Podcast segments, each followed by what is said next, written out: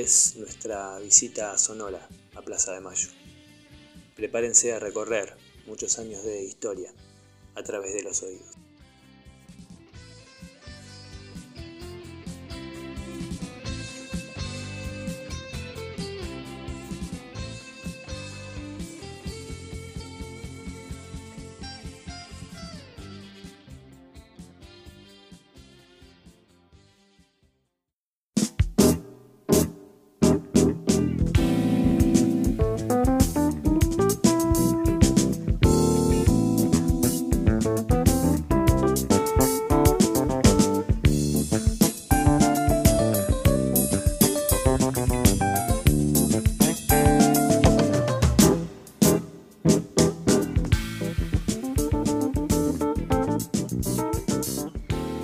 Dice Hannah Arendt que somos cuando aparecemos ante los y las demás. Estar con otros, con otras, compartir, tener cosas en común, ahí nos hacemos sujetos. Si hay un espacio en las ciudades que cumple esa función, ese lugar son las plazas. Como por instinto, ahí queremos ir cuando somos más chiquitas, más chiquitos. Ahí aprendemos a jugar, a compartir, a pelearnos, a reír. Hay plazas y plazas. En cada lugar existe una. Si no la hay, la ciudad no es. Algunas son más chiquitas. Tienen pasto, hamacas, árboles. Otras están cuidadas, tienen flores de muchos colores, fuentes, grandes bancos. Las personas van ahí de paseo. Las hay enormes, pequeñas, medianas digamos que para todos los gustos. Algunas, pocas, tienen un simbolismo distinto a todas las demás. Son esas donde ocurrieron hechos que marcaron las vidas de millones de personas, de un país. Ya no de cada persona en sí misma, sino de la sociedad en su conjunto. Porque si desde chiquitos, chiquitas, es en las plazas donde suceden cosas importantes, hoy estamos en una imprescindible para entender la historia de nuestro país.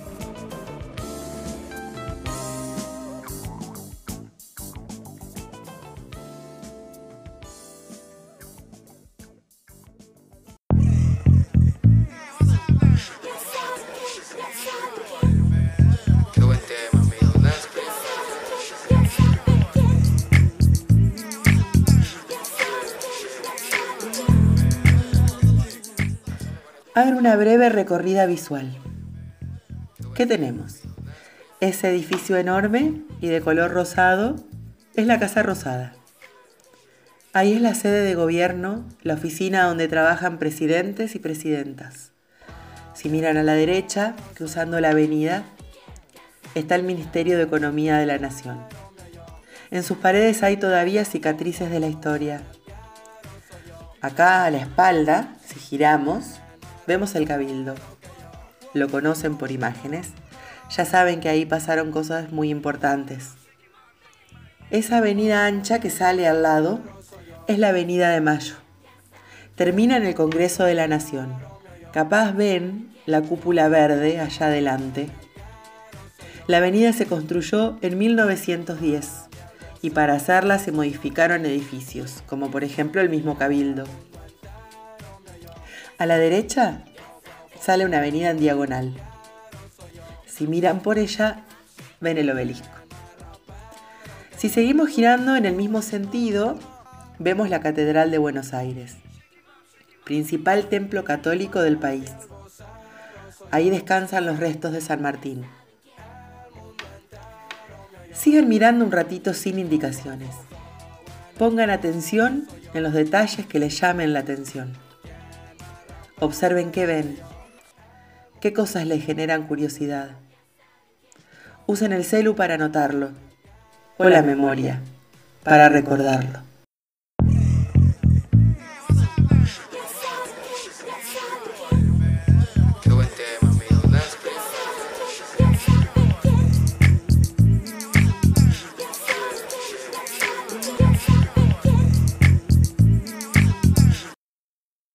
Es una mañana nublada y fría. Una típica mañana de invierno en la ciudad de Buenos Aires.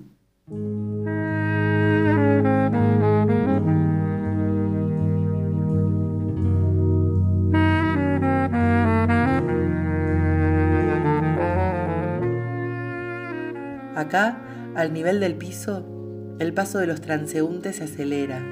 Las personas miran hacia arriba con preocupación. Nadie sabe qué sucede.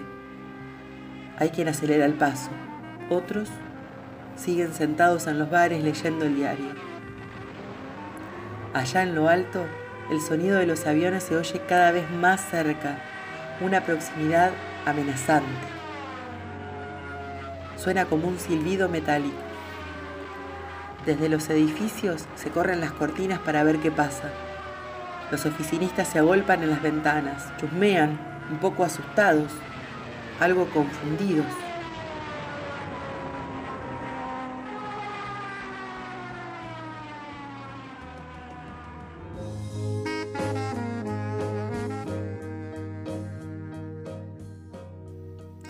Entonces el zumbido se hace más fuerte.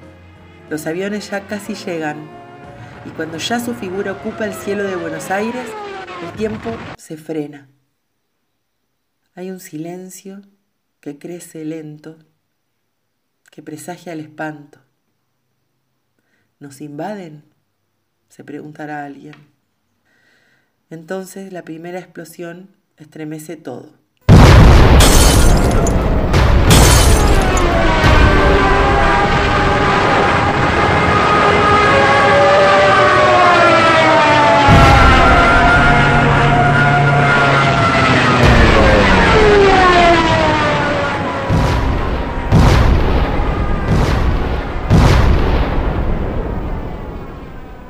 Miraban por la ventana son empujados al centro de la oficina.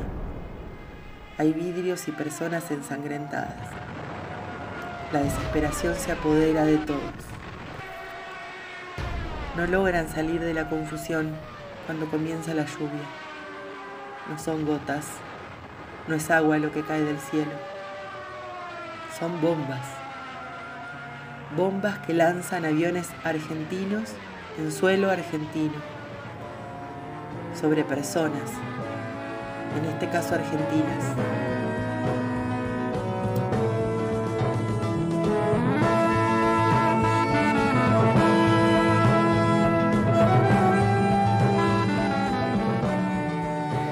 Como nunca antes, como nunca después, sucede un día como hoy, pero en invierno. Como nosotros, como nosotras, tal cual así un grupo de estudiantes recorre la plaza.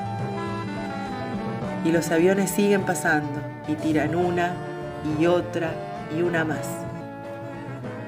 Una mañana en que el terror se apodera de esta plaza, del mundo. Toneladas de bombas rompiéndolo todo. Las marcas aún perduran en las paredes de los edificios cercanos. Perón, entonces presidente, Sobrevive al ataque que busca terminar con su gobierno y también con su vida. Cientos de personas no logran hacerlo.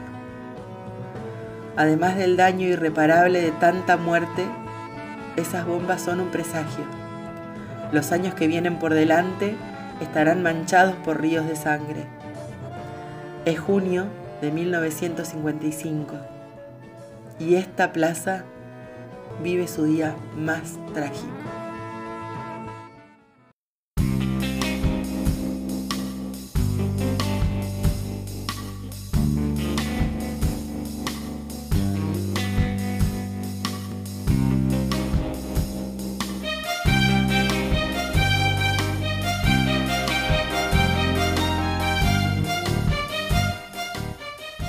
¿Ven estos edificios gigantes?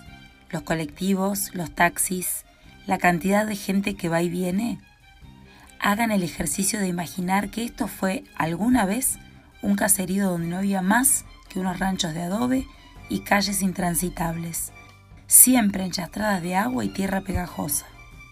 Mosquitos, humedad, personas libres y también esclavas.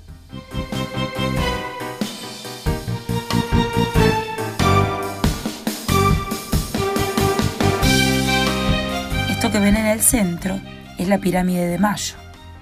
Es un monolito que recuerda la creación de la primera junta de gobierno en 1810. La calle que sale en un sentido se llama Reconquista y rememora la primera de las invasiones inglesas. La misma calle, en la dirección opuesta, es Defensa, en recuerdo del segundo intento inglés de ocupar Buenos Aires. Pero en algún momento este monolito pasó a ser mucho más que eso. Este fue el punto de encuentro que puso un grupo de mujeres desesperadas que buscaban a sus hijos y a sus hijas. Cierren los ojos, imaginen la escena.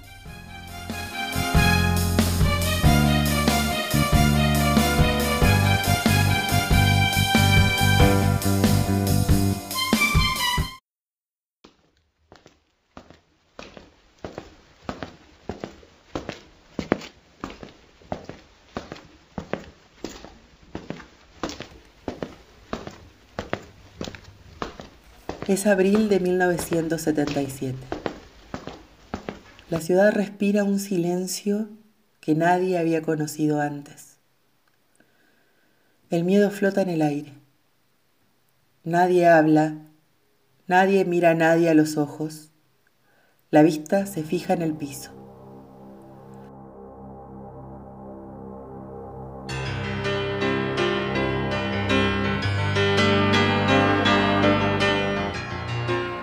Hay militares en las calles, en las sedes de gobierno, en las fábricas donde haya obreros y obreras que reclaman sus derechos, en las universidades o escuelas donde haya estudiantes dispuestos a cambiar el mundo.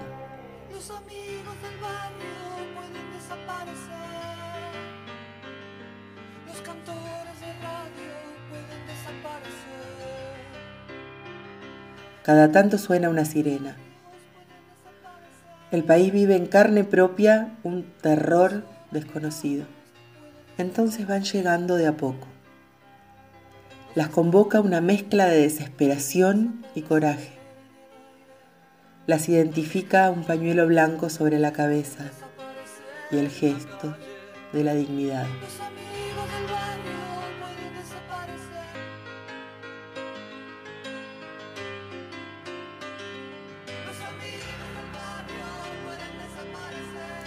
Llega una, luego otra y alguna más. Entre todas las cosas prohibidas está reunirse, pero ellas están acá, a una distancia tan corta de la casa de gobierno. Y ya son varias. Un policía se acerca. Debe preguntarse qué hacen estas mujeres. Les recuerda que está prohibido reunirse. Circulen, les ordena y ellas obedecen. Empiezan a caminar alrededor de esta pirámide. Seguro ni ese policía ni ellas sabían que con esa caminata había empezado a cambiar la historia. Desde ese día y para siempre, la imagen de los pañuelos será símbolo de justicia, de memoria. El mundo entero las reconocerá han empezado a caminar. Sus pasos las llevan muy lejos. Ahora caminan hacia el infinito.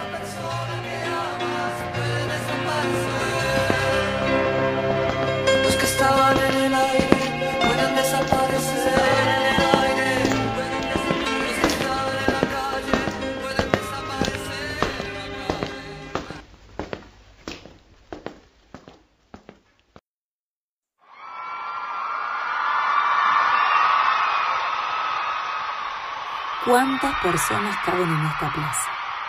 Las matemáticas podrían darnos un número más o menos cercano, pero ha habido jornadas en que el espacio pareció multiplicarse en infinito y las cifras conocidas ya no sirvieron para decirnos cuántas eran.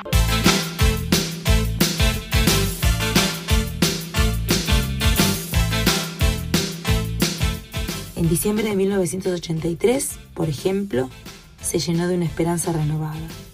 Una multitud llegó a agitar banderas, papelitos, aplausos. La necesidad de salir, gritar, conjurar tanto dolor y miedo acumulado en años. Respirar, festejar.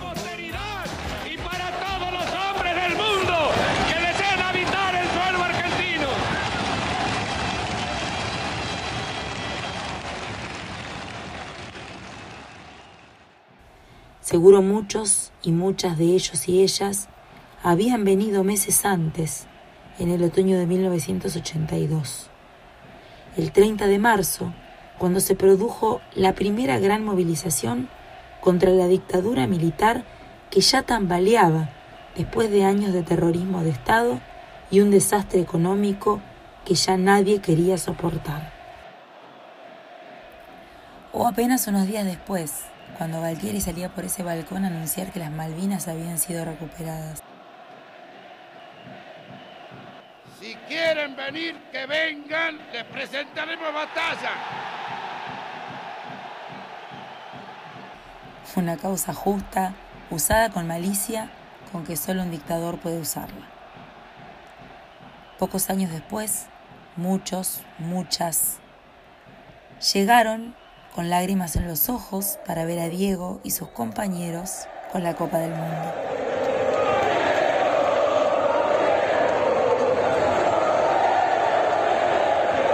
Tiempo más tarde, hace poco, otra multitud vendría a despedirlo en la mañana más calurosa y triste que se recuerde.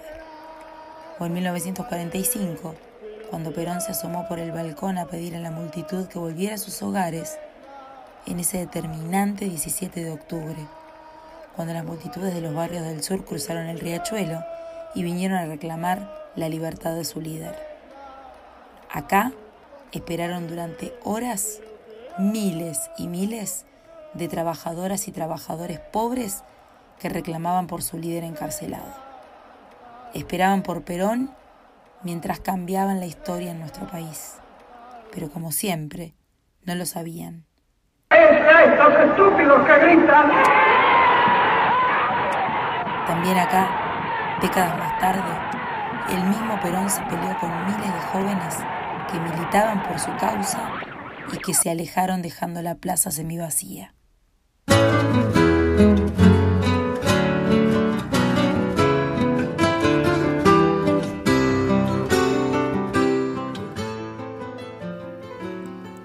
Acá se frenaron leyes injustas y se impulsaron otras que generaron más derechos para todo el pueblo. Acá se aplaudió a presidentes y se los obligó a renunciar cuando hicieron las cosas demasiado mal. Acá murieron muchas personas que luchaban por lo que creían. Acá nacieron las posibilidades de una nación más justa y plural. Si como dice Arendt, es en lo común donde somos, ¿qué seríamos sin este lugar tan importante y maravilloso?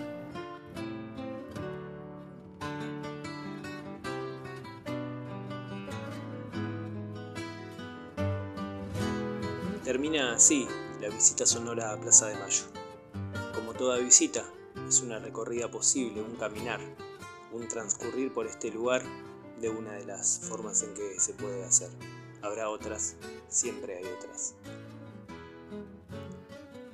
Guión y edición, Manuel Bernal. Voces, Luciana Rachi, Marcela Pérez.